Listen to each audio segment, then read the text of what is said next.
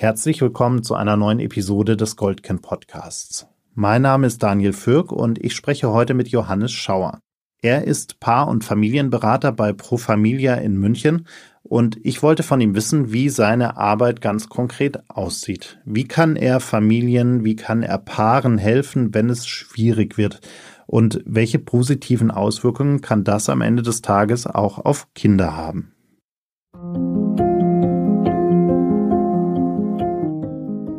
Das Zusammenleben ist nicht immer einfach. Besonders in Familien kann es immer wieder einmal schwierig werden. Das ist auch ganz normal. Im Goldkind-Podcast finden wir mit euch gemeinsam heraus, ab wann es nicht mehr in Ordnung ist, wann Grenzen überschritten werden und wie man sich in solchen Situationen helfen kann. Lieber Herr Schauer, ich freue mich sehr, dass wir uns heute hier treffen können, um ein wenig über Ihre Arbeit zu reden, über Familien zu sprechen, über das Zusammenspiel von Eltern mit Kindern zu sprechen und wie Sie da in Ihrer Rolle auch unterstützen können. Herzlich willkommen. Vielen Dank, ich freue mich auch. Sie sind Paar- und Familienberater bei Pro Familia und äh, machen da ganz, ganz viel. Ich habe gesehen, Sie machen auch wahnsinnig viele Workshops und Seminare und so weiter in dem Bereich. Ähm, können Sie uns mal kurz erklären, was eigentlich ein Paar- und Familienberater macht? Menschen wenden sich an unsere Beratungsstelle vor allem mit Fragen, die sich um Partnerschaft, um äh, Beziehungskonflikte, unterschiedliche Beziehungswünsche drehen, die aber auch hm, Fragen bezüglich Erziehung, Familiendynamik, äh, auch Großfamiliendynamik sich beschäftigen ähm, und die aber auch die Fragen haben, wie, wie kann ich eigentlich mein Erleben in meiner Arbeit, mein Erleben in Freundschaftsbeziehungen so gestalten, dass es mir gut geht. Sie sind bei Pro Familia, den Träger kennt man vor allem oder die Organisation kennt man vor allem im Kontext äh, der Schwangerschaft. Äh, Sie sind nun in einem anderen Fachbereich. Ähm, können Sie vielleicht ein paar Worte dazu sagen, was da alles reinfällt in diesen Fachbereich? Ja, grundsätzlich äh, fällt vor allem die Aufgabe hinein, niedrigschwellig äh, Beratung zur Verfügung zu stellen. Niedrigschwellig heißt ja, dass es nicht kompliziert ist. Äh, man muss keine lange Anmeldeprozedur über sich ergehen lassen oder ähm, sich, über irgendwelche Institutionen das Ringen beraten zu werden äh, sondern man ruft ganz einfach an, äußert den Beratungswunsch, hat dann eine Wartezeit und bekommt dann einen Termin für ein vertrauliches Gespräch und kann schauen, ob eine Beratung äh, ausreicht oder ob es doch ein Thema ist, was äh, eine ganze Reihe von Terminen benötigt. Hilft es da vielleicht auch ein Stück weit, dass äh, Pro Familia jetzt nicht unbedingt als offizielle Stelle sozusagen auftritt? Also dass es nicht das Jugendamt ist, dass es nicht ähm, irgendwie eine offizielle Beratungsstelle der, der Stadt vielleicht ist, dass dadurch die Schwelle ein Stück weit auch niedriger ist und ähm, die Leute weniger Angst vielleicht auch davor haben, dass sie äh, da den Kontakt suchen. Tatsächlich wenden sich Menschen oft ganz bewusst an uns, auch als freien Träger, ähm, weil sie äh, mehr Diskretion vermuten, weil sie mehr auch weltanschauliche Unabhängigkeit vermuten. Ich freue mich immer, dass unsere Gesellschaft sich wirklich da so sortiert hat, ähm, dass sie eine Vielfalt von Angeboten auch in so einem Beratungsbereich zur Verfügung stellt. Dadurch ist es möglich, äh, sich ohne zu viel Gedanken und, und Vor Vorannahmen an uns zu wenden. Was sind denn die häufigsten Themen, mit denen äh, Eltern, Familien zu Ihnen kommen? In unterschiedlicher Ausprägung natürlich ist das allerhäufigste Thema, äh, dass Spannungen herrschen. Und es können entweder laut ausgetragene Spannungen sein oder auch still und statisch stehende Spannungen, also wo nicht gesprochen wird oder äh, eher verbissen ausgehalten wird, wie unglücklich es gerade ist. Und äh, das unabhängig, ob das jetzt eher Partnerschaften betrifft ähm, oder ganze Familiensituationen miteinander. Sind es dann schon Momente, in denen die Situation eigentlich so schlimm ist, dass sie kaum noch auszuhalten ist für die Betroffenen? Oder merken Sie, dass zu Ihnen vielleicht auch gerade Leute kommen, die äh, das schon früher bemerken, dass da Handlungsbedarf ist und dass es, wenn es so weiterläuft, irgendwie wirklich kritisch wird und man da eingreifen muss? Eigentlich freue ich mich darüber, dass das große Mittelfeld ein bisschen früher als zu spät kommt.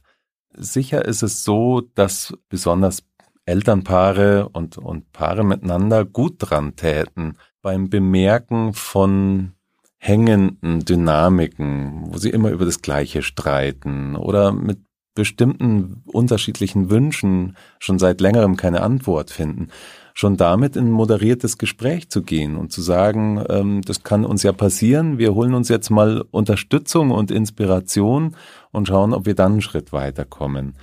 Die meisten äh, haben schon einen gewissen Weg der Anstrengung, der vergeblichen Anstrengung hinter sich und wenden sich dann an uns als Stelle. Aber ähm, ich würde sagen, im Großteil der Fälle ist schon noch so viel Spielraum da, ähm, dass wir gut vorwärts arbeiten können. Wir merken in ganz vielen Gesprächen, die wir auch in diesem Format geführt haben, dass es so scheint, dass die Überforderung der Eltern in ihrer Rolle als Elternteil ähm, eher zunimmt, gerade auch durch vielleicht äußere Einflüsse, wie wir sie in der Pandemie gesehen haben, wie wir sie vielleicht auch jetzt sehen äh, im Rahmen des äh, Krieges in der Ukraine und den äh, ja, Begleiterscheinungen auch vielleicht auf unsere Wirtschaft und Ängste, die dadurch entstehen und so weiter. Ist das etwas, was Sie in Ihrer Arbeit auch merken, dass da ja so ein Überforderungsgefühl dann auch die Rolle als Vater oder als Mutter auszufüllen eher zunimmt? Das merken wir. Ich würde sagen, dass sich ein paar Faktoren wirklich verändert haben. Wenn man auch nur 40 Jahre zurückschaut, ist das Bewusstsein deutlich gestiegen dafür, wie Kinder ihre Umwelt, ihre Erziehungsbedingungen erleben, wie sie das prägt, wie das auch eine Bedeutung hat, dafür, wie sie sich spä später selbst auch weiterentwickeln können. Ähm, früher hat man Kinder einfach mit, mitgeschleift, könnte ich fast sagen. Die Kinder haben eben die Bedingungen erlebt, die es gab und mussten damit klarkommen. Heute wollen wir Kinder äh, eher gute Bedingungen zur Verfügung stellen, auch psychisch gute Bedingungen und merken aber, wie wir mit unserem komplexen Leben ähm, in einen Stress hineingeraten, der uns selber das schwierig macht, den Kindern ein Bindungsangebot äh, zu bieten, was tatsächlich dieses Potenzial kontinuierlich zur Verfügung stellt. Spielt da auch dieses äh, Gefühl, eine Art von Perfektion abliefern zu müssen, eine Rolle? Also so ein so ein gesellschaftlicher Druck, der da entsteht, vielleicht auch durch soziale Medien, wo ich äh, auf Instagram und Co. die ganze Zeit diese perfekten Familien sehe und äh, ja, einem mehr oder weniger vorgegaukelt wird, dass immer alles äh, rosig und in Ordnung ist und, und dadurch dann eben auch dieser eigene Anspruch entsteht, dass äh, das ja alles perfekt sein muss und äh, dann das irgendwie diese Vorstellung auf die Realität trifft. Ja, genau. Also äh, grundsätzlich ist es ja gut, wenn wir Dinge erfüllen, wenn wir sie vollständig äh, hinbekommen. Allerdings zu denken, dass immer nur das Vollständige und Gelungene das Gute ist, das wird der Realität von Beziehungen und Familiendynamik überhaupt nicht gerecht. Beziehung ist eigentlich immer ein Prozess des Austarierens und des regelmäßigen Scheiterns und dann des Klarkommens mit dem Scheitern. Und wenn wir dieses Scheitern überhaupt nicht zeigen und anerkennen wollen, dann äh, werden wir uns unserer Natur nicht gerecht. Jetzt leben wir in einem Gesundheitssystem, in dem äh, gerade der Mangel an Therapieplätzen, äh, wenn es um, um mentale Gesundheit geht, wahnsinnig groß ist. Das heißt, die Wartezeiten sind extrem lang. Die Probleme stauen sich in dieser Wartezeit noch mehr auf, werden noch größer, noch komplexer, erfordern dann noch mehr Behandlung. Ich könnte mir vorstellen, dass äh, Menschen in ihrer ja, Verzweiflung in so einer Situation dann vielleicht auch äh, bei Ihnen landen äh, und, und dort Hilfe suchen. Ist das etwas, was Sie wahrnehmen, dass vielleicht auch die Zahl der psychischen Erkrankungen äh, bei Ihren Klienten sozusagen zunimmt? Ich bin mir nicht ganz sicher, ob, ähm, ob sie wirklich zugenommen hat. Wir sprechen mit Menschen, äh, die erwartungsgemäß natürlich in einem gewissen Anteil auch mit psychischen Problemen zu tun haben, ähm, weil es einfach der Durchschnitt der Gesellschaft ist. In unserer Arbeit interessiert uns das nicht vorrangig, ob Menschen eine äh, psychische äh, Störung äh, diagnostiziert bekommen haben, sondern wir interessieren uns eher dafür, was sie in ihrer Beziehung erleben. Denn ähm, eine Diagnose mag helfen, manche Phänomene besser zu verstehen, letztlich bleibt aber die Aufgabe, damit umzugehen. Und ähm, nicht selten sind profunde psychische Störungen ein, eine besonders starke Ausprägung von dem, was Menschen in gestressten Situationen äh, auch normalerweise erleben können. Da ist der Übergang relativ fließend zwischen äh, gesundem, robusten Leben und einer psychischen Störung, ähm, die bei der einen Person diagnostiziert ist, weil sie äh, ein bestimmtes Phänomen ernst genommen hat und andere leben lebenslang ähm, mit vielleicht krankheitswertigen Phänomenen, die aber trotzdem überhaupt nicht erkannt worden sind. Wie gehen Sie damit um, wenn Sie feststellen, dass in so einem Familienkonstrukt, das Sie sich ja von außen in gewisser Weise ansehen, äh, das Thema psychische Gewalt äh, ein ganz großes ist, äh, vielleicht zwischen den Eltern, aber vielleicht auch zwischen den Eltern und den Kindern? Also psychische Gewalt ähm, geht in aller Regel ja auch auf eine Form der Hilflosigkeit zurück, also wo ähm, kein, kein funktionaler Weg gefunden wird, um bestimmten Qualitäten, die jemand versucht herzustellen, mag es auch Ruhe sein, um die zu verwirklichen in einer Art und Weise, die, äh, die, die zum, zum Bindungsgeschehen passt, dann bekommt es etwas Wuchtiges, Eskalierendes, eben dann Gewalttätiges. Und nicht selten führen ja solche Verhaltensweisen erstmal zum Erfolg. Es wird ruhiger oder die Person äh, stellt, st stellt ihre Ansprüche um, so. Und die äh, längerfristigen Folgen sind dann eher die gravierenden. Ich könnte mir vorstellen, dass gerade bei jungen Eltern, die vielleicht auch selbst in einer Familie aufgewachsen sind, in der es schwierig war, in der es vielleicht dysfunktionale Strukturen gab, in denen es psychische Erkrankungen gab, dass wenn diese Menschen selbst Eltern werden, sie einen wahnsinnig hohen Anspruch an sich selbst haben, eben nicht so zu sein wie der eigene Vater, die eigene Mutter äh, und das dann auch nochmal zu einer ja noch größeren Überforderung vielleicht äh, führt. Ist das was, was Sie auch bemerken, dass da vielleicht Traumata aus der eigenen Kindheit äh, eine Rolle spielen bei Eltern? Absolut. Das spielt bei sehr, sehr vielen Eltern eine Rolle. Ähm, wir nutzen den Begriff des Traumas manchmal recht schnell allerdings nicht ganz unangemessen. Denn im familiären Kontext, gerade im Erziehungskontext, auch im partnerschaftlichen, tauchen Traumafolgestörungen, so nennen wir sie, wenn sie wirklich äh, deutlich ausgeprägt sind, oft in der Weise auf, dass ähm, spannungsreiche Situationen nicht mehr re reguliert werden können. Und Menschen werden dann von Stress überflutet, versuchen es anhand des aktuellen Themas in Griff zu bekommen und merken gar nicht, dass sie eigentlich mit einer ähm, mit einer mit einer eigenen Psychodynamik zu tun haben, die mit einer generellen Überanspruchung, äh, gefühlsmäßigen Überanspruchung zu tun hat. Wie geht man da in so eine Situation rein? Wie können Sie da in so einem Fall auch ganz konkret helfen? Grundsätzlich ist wichtig, äh, dass miteinander anerkannt wird, was geschieht. Und auch die Unvereinbarkeit anerkannt wird, dass äh, da ein Mensch gerade Entlastung sucht in der Situation, auch Entlastung über Spannungsentladung, die sich aber mit dem, was partnerschaftlich oder äh, familiär abläuft, wirklich nicht verträgt.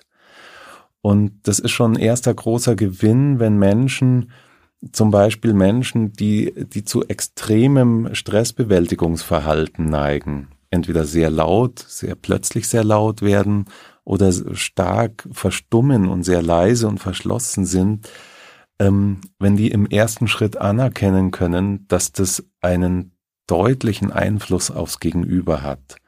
Also dass das Bewältigungsverhalten ähm, Stress auslöst in der Beziehungsebene.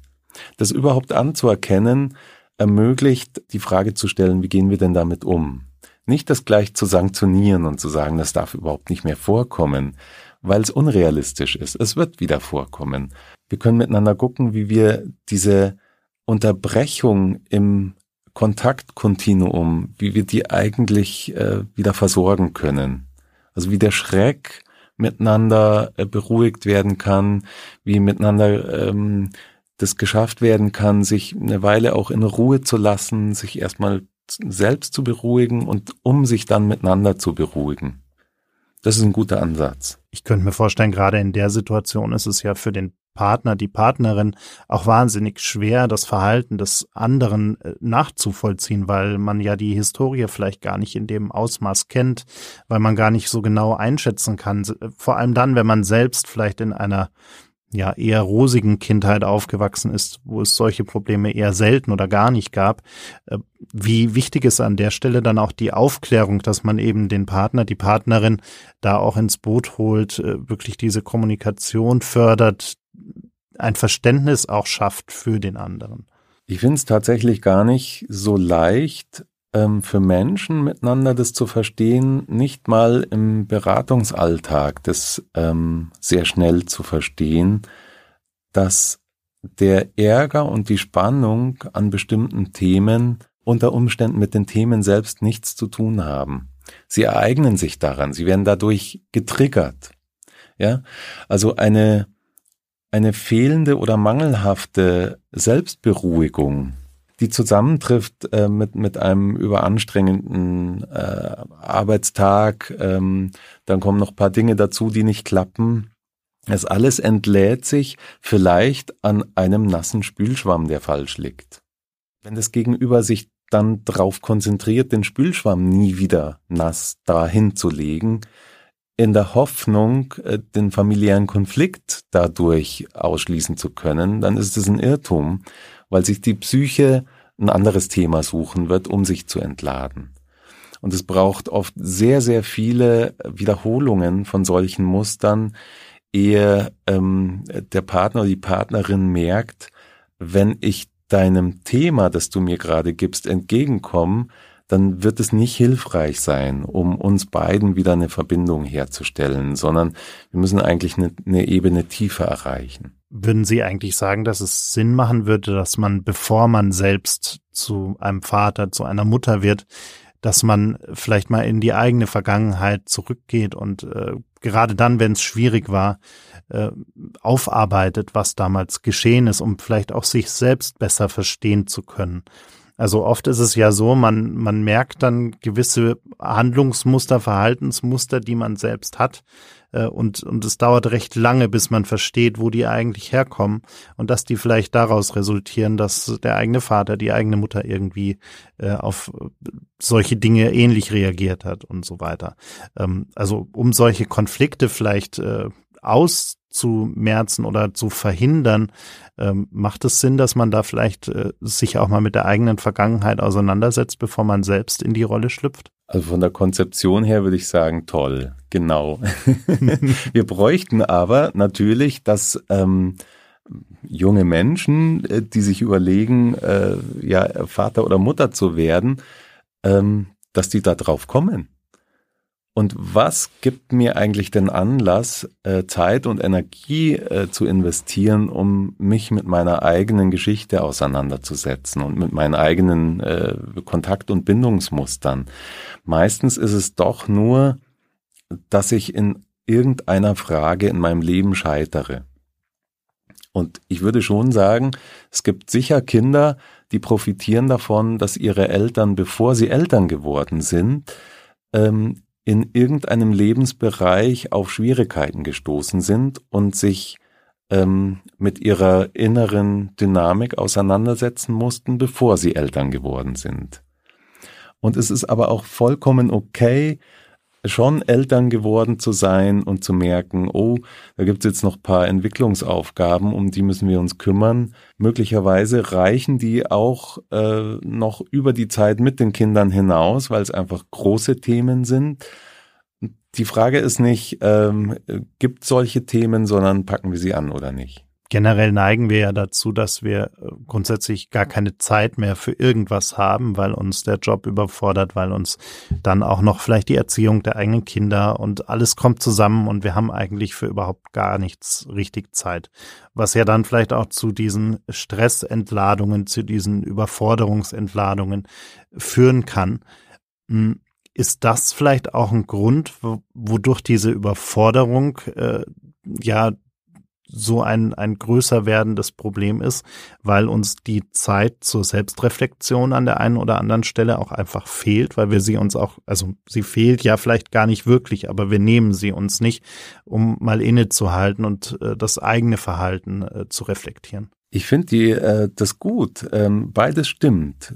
Es mag sein, dass uns die Zeit fehlt, weil wir sie wirklich nicht haben. Also gerade Eltern mit kleinen Kindern werden es oft kennen dass äh, dann, wenn die kleinen Kinder abends versorgt sind äh, und vielleicht die Küche gerade sauber ist, ähm, dass eigentlich dann wirklich keine Energie mehr da ist, um sich hinzusetzen, sich selbst zuzuwenden, geschweige denn äh, in, in der Partnerschaft noch Zeit zu verbringen.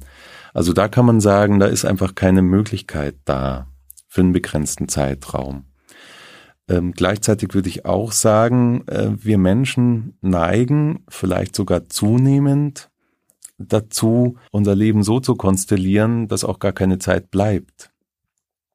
Also die immer verfügbare Ablenkung, gar nicht nur über Medien, auch über die Flut von Arbeit, die wir uns verschaffen und Freizeitprojekten, die noch interessant sind, die bringen den Vorteil mit sich, dass wir keine Zeit haben, den Feldern in uns zu begegnen, die vielleicht mal ein bisschen unorientiert oder äh, traurig oder äh, ja traurig oder oder sonst mit mit irgendeiner Spannung belegt sind.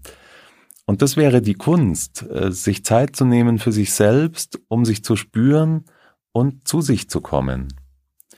In Eskalationen, ähm, in Partnerschaften ist genau das oft der Ausgang, das Ergebnis, beide haben dafür gesorgt, dass es miteinander nicht geht, gehen entrüstet auseinander und können, leider verletzt, aber trotzdem erstmal zu sich kommen.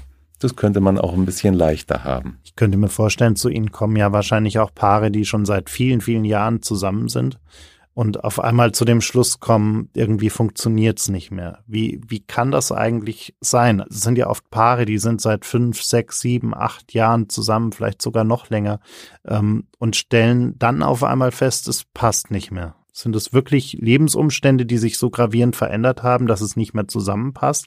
Oder sind das oft aufgestaute Konflikte, die einfach nie wirklich verarbeitet worden sind, die nie miteinander auch aufgearbeitet worden sind, um, um ja dieses Aufstauen zu vermeiden? Mhm. Das ist gut formuliert. Einerseits finde ich, das stimmt. Wir wissen bei Eingehen einer Bindung überhaupt nicht, wohin wir uns entwickeln werden, wohin unser Gegenüber sich entwickeln wird. Es ist erwartbar, dass es da im Abstand von ein paar Jahren äh, mindestens immer mal zu so Bilanzziehen kommt oder zu, äh, zu so einem gemeinsamen Schauen oder auch individuellen Schauen, ähm, passt das alles, wie ich das hier mache? Geht's mir gut? Wir bleiben nicht gleich, deswegen bleiben auch unsere Beziehungen nicht gleich. Und ähm, so wie wir selber für unser Leben Anpassungen vornehmen, äh, müssen es Beziehungen auch schaffen. Ähm, und gleichzeitig kann es aber sein, dass um der Ruhe und der Stabilität in der Bindung willen für die Bindung selbst und den Erwachsenen, vielleicht auch um der Familie willen, ähm, aber länger ähm, Aufgaben der Anpassung eigentlich aufgeschoben worden sind. Und wir haben ja einige Energie und Bereitschaft, auch Dinge auszuhalten und halten dann möglicherweise über Jahre Schräglagen aus, ohne dass es uns gut tut, ohne dass es auch dem, was die Familie vielleicht braucht, gerecht wird. Und das entlädt sich irgendwann an einem Punkt, äh, wo das nicht mehr zu kompensieren ist. Und dann kümmern wir uns drum. Oder wir trennen uns. Besser ist ersteres. Wie viel Anpassung ist in der Beziehung eigentlich in Ordnung? Also oftmals verliert man sich in so einer Situation über die Jahre ja auch ein Stück weit selbst, weil man äh, unbedingt an dieser Beziehung, an diesem Partner, an dieser Partnerin festhalten möchte äh, und irgendwann ganz vergisst, wer man eigentlich selbst ist, weil man die ganze Zeit immer nur versucht, Konflikten aus dem Weg zu gehen, immer nur versucht, äh, sich so anzupassen, dass der andere, die andere das in Ordnung findet. Ich hole mal kurz aus. Kinder haben die wunderbare Eigenschaft, sehr genau zu schauen, wann geht's äh, den Menschen, die mir die engsten Bezugspersonen sind, eigentlich am besten und auch am besten mit mir. Und Kinder tragen intuitiv dazu bei, dass immer wieder der Kontakt zur Ruhe kommt und die Bindung als, als stabile Basis erlebbar wird. Ähm, Dafür müssen Kinder äh, ein gewisses Maß an Anpassung mitbringen. Es gibt auch Kinder, die sind sehr konträr und rebellisch und äh, gestalten es an, anders. Ähm, äh, und doch findet sich dieses Element der Anpassung eigentlich in, in den meisten Biografien dann auch drin. Wenn wir meinen, wir sind dann die besten Beziehungsgegenüber, wenn wir uns anpassen, dann schaffen wir wahrscheinlich für eine ganze Zeit lang Ruhe, vielleicht auch sowas wie Harmonie. Unter Umständen bemerken wir gar nicht, dass wir uns selber damit nicht gerecht werden. Und die große Aufgabe für Menschen in ihrer Erwachsenenbeziehung ist eigentlich ähm, die Abstimmung zwischen dem eigenen So-Sein und dem gemeinsamen Verbundensein und das miteinander zu moderieren, so dass es eher flexibel, dynamisch lebbar wird, ähm, anstatt äh, zu meinen, wir müssen da eine Festlegung hinkriegen, damit immer Ruhe ist. Eigentlich ist Beziehung was Unruhiges, was Dynamisches. Sie bringt Spannung mit sich, ähm, die wir als Normalität begreifen dürften, wo eher die Frage wäre, können wir eigentlich zu einer ja, können wir zu einer Routine finden, äh, mit dieser Spannung umzugehen und in ihr eher was Lebendiges sehen, womit wir produktiv verfahren und äh, an, an dem wir irgendwie ähm, ja Verbundenheit erleben, anstatt dass wir sie meiden müssen. Wenn wir auf die letzten 30 bis 40 Jahre zurückschauen, dann haben wir ja ganz viele neue Beziehungsmodelle auch kennengelernt. Die Art der Beziehungen sind die Arten der Beziehungen sind viel vielfältiger geworden und äh, wir konnten uns viele Dinge vielleicht vor ja 50 Jahren noch gar nicht vorstellen, die heute ganz normal sind. Ähm, was macht das eigentlich mit äh, dem Zusammenleben auch in Beziehungen, weil natürlich jeder Einzelne vielleicht ganz individuelle Vorstellungen davon hat, wie so eine Beziehung auszusehen hat. Also diese Diversität bringt zusammen mit dem Anspruch, souverän und äh, ja auch irgendwie zeitgemäß zu leben, so ein bisschen die Idee mit sich, ähm, dass es ja leicht ist, mit allem klarzukommen. Ich mag das, so diese experimentelle Bereitschaft, ähm, miteinander rauszufinden, wie passt's denn bei uns eigentlich am besten. Wir dürfen nicht den Fehler machen, uns zu überfordern mit einer Offenheit, denn das gemeinsame Thema, was immer wieder aufscheinen wird, ist das Bindungsbedürfnis. Und in welcher Art und Weise der Beziehung fühle jeweils ich mich wohl und, und ähm, gut beheimatet, gut angebunden, ähm, soweit vertrauensvoll, dass mich die Art der Bindung, die ich lebe, nicht mehr kostet, äh, als, als es eigentlich adäquat ist für mich. So. Mhm. Solche Diskurse werden immer wieder auftauchen. Wir neigen ja oft dazu, dass wir dann gleich annehmen, dass äh, das irgendwie ein Problem für die Kinder ist. Also dass, wenn wir jetzt zum Beispiel gleichgeschlechtliche Elternteile haben, wenn wir äh, offene Ehen haben, all diese vielen äh, neueren Modelle. Also wirklich neu sind sie ja nicht, aber sie sind jetzt vielleicht auch gesellschaftlich akzeptierter, als sie es noch vor 50 Jahren waren. Ähm, und wir neigen dazu zu sagen, naja, das ist aber ja nicht gut für das Kind. Äh, irgendwie äh, muss das Kind ja ganz normale Eltern haben, in Anführungsstrichen. Was ist normal, was ist nicht normal? Auch nochmal eine große Diskussion. Ähm, aber tatsächlich ist es ja oftmals so, dass die Kinder diejenigen sind, die sich daran am allerbesten anpassen können äh, im Vergleich zu großen Teilen unserer Gesellschaft. Oder wie, wie erleben Sie das? Ganz sicher nehmen Kinder hin, wie es ist, weil es das Einzige ist. Für Kinder ist entscheidend, ob sie eine erreichbare Bezugsperson haben oder ein erreichbares Bezugssystem, das ihnen in jeder Situation bereit ist zu helfen, ähm, ihre Bedürfnisse zu verstehen, ihre Gefühle einzuordnen ähm, und äh, eine, eine stabile Basis gibt. Das ist viel wichtiger als die Konstellation, wie sie gelebt wird. Sicher unterscheiden sich die Anregungen ans Kind äh, je nach System, aber da könnte man auch sagen, das war schon immer so. Und ähm, es geht nicht darum, eine idealisierte Form einer bestimmten Konstellation zu leben, sondern es geht mehr darum zu fragen, ob das Kind eigentlich die Bedingungen vorfindet, die es braucht, um sich psychisch stabil entwickeln zu können, um, sage ich mal, eine, eine Ausgangsbasis zu erreichen, um sich selbst weiterzuentwickeln. Ja, auch Jugendliche erziehen sich ja dann letztlich mehr und mehr selbst, treffen Entscheidungen, wohin sie wachsen, was sie können wollen, äh, was sie, womit sie sich noch nicht befassen wollen. Dafür ist nicht eine bestimmte Konstellation wichtig, sondern das Vorhandensein von äh, Zugänglichkeit zu Bindung, zu Beziehung ähm, und, und zu Aufmerksamkeit wenn Sie einen Wunsch frei hätten, der Ihre Arbeit einfacher machen würde oder noch effizienter und effektiver machen würde, äh, wenn Sie was auch immer verändern könnten, äh, was wäre das? Das ist eine schöne Frage. Ich muss kurz nachdenken. Jetzt hätte ich beinahe gesagt, es wäre schön, wenn unsere Fachbereiche mit so einer Kapazität ausgestattet wären, dass Menschen, die sich dafür entscheiden, Beratung in Anspruch zu nehmen, die ganz, ganz schnell bekommen.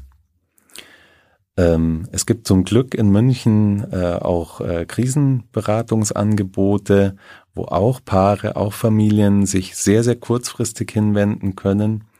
Nachdem ich selbst in, in einer ähm, sozusagen regelhaft angeordneten Beratungsstelle arbeite, ähm, gefällt mir die Idee sehr, dass der Zugang schnell wäre. Gleichzeitig merke ich aber auch, dass Paare während der Wartezeit äh, selbst ja in ihrem Prozess schon weitergehen. Es ist nicht so selten, dass Paare kommen und sagen, ja, seit unserer Anmeldung äh, bemerken wir schon, schon erste gute Schritte. Ist es vielleicht auch, weil man diesen Schritt dann irgendwann bereit ist zu gehen? Das setzt ja schon eine gewisse Reflexion auf beiden Seiten voraus, dass man merkt, äh, so kann es nicht weitergehen, wir müssen was verändern. Das stimmt. Und die eigentliche Arbeit macht ja auch nicht die Beratung. Die eigentliche Arbeit machen die Menschen. Die Beratung hat die Aufgabe, passgenaue Inspiration zu bieten. Und äh, die Beratung begleitet Menschen in einer Etappe ihrer Beziehungsentwicklung, ähm, aber wird nie 100 Prozent von von allen Themen abarbeiten können. Ich danke Ihnen sehr für die Zeit und für den Einblick, den wir in Ihre Arbeit bekommen haben. Danke. Es hat Spaß gemacht, mit Ihnen zu sprechen.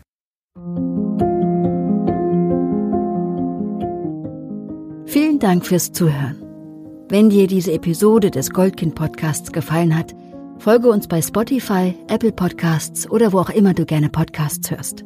Unter goldkind-stiftung.com findest du weitere Informationen und hilfreiche Tipps und Tricks für die herausforderndsten Situationen des Zusammenlebens.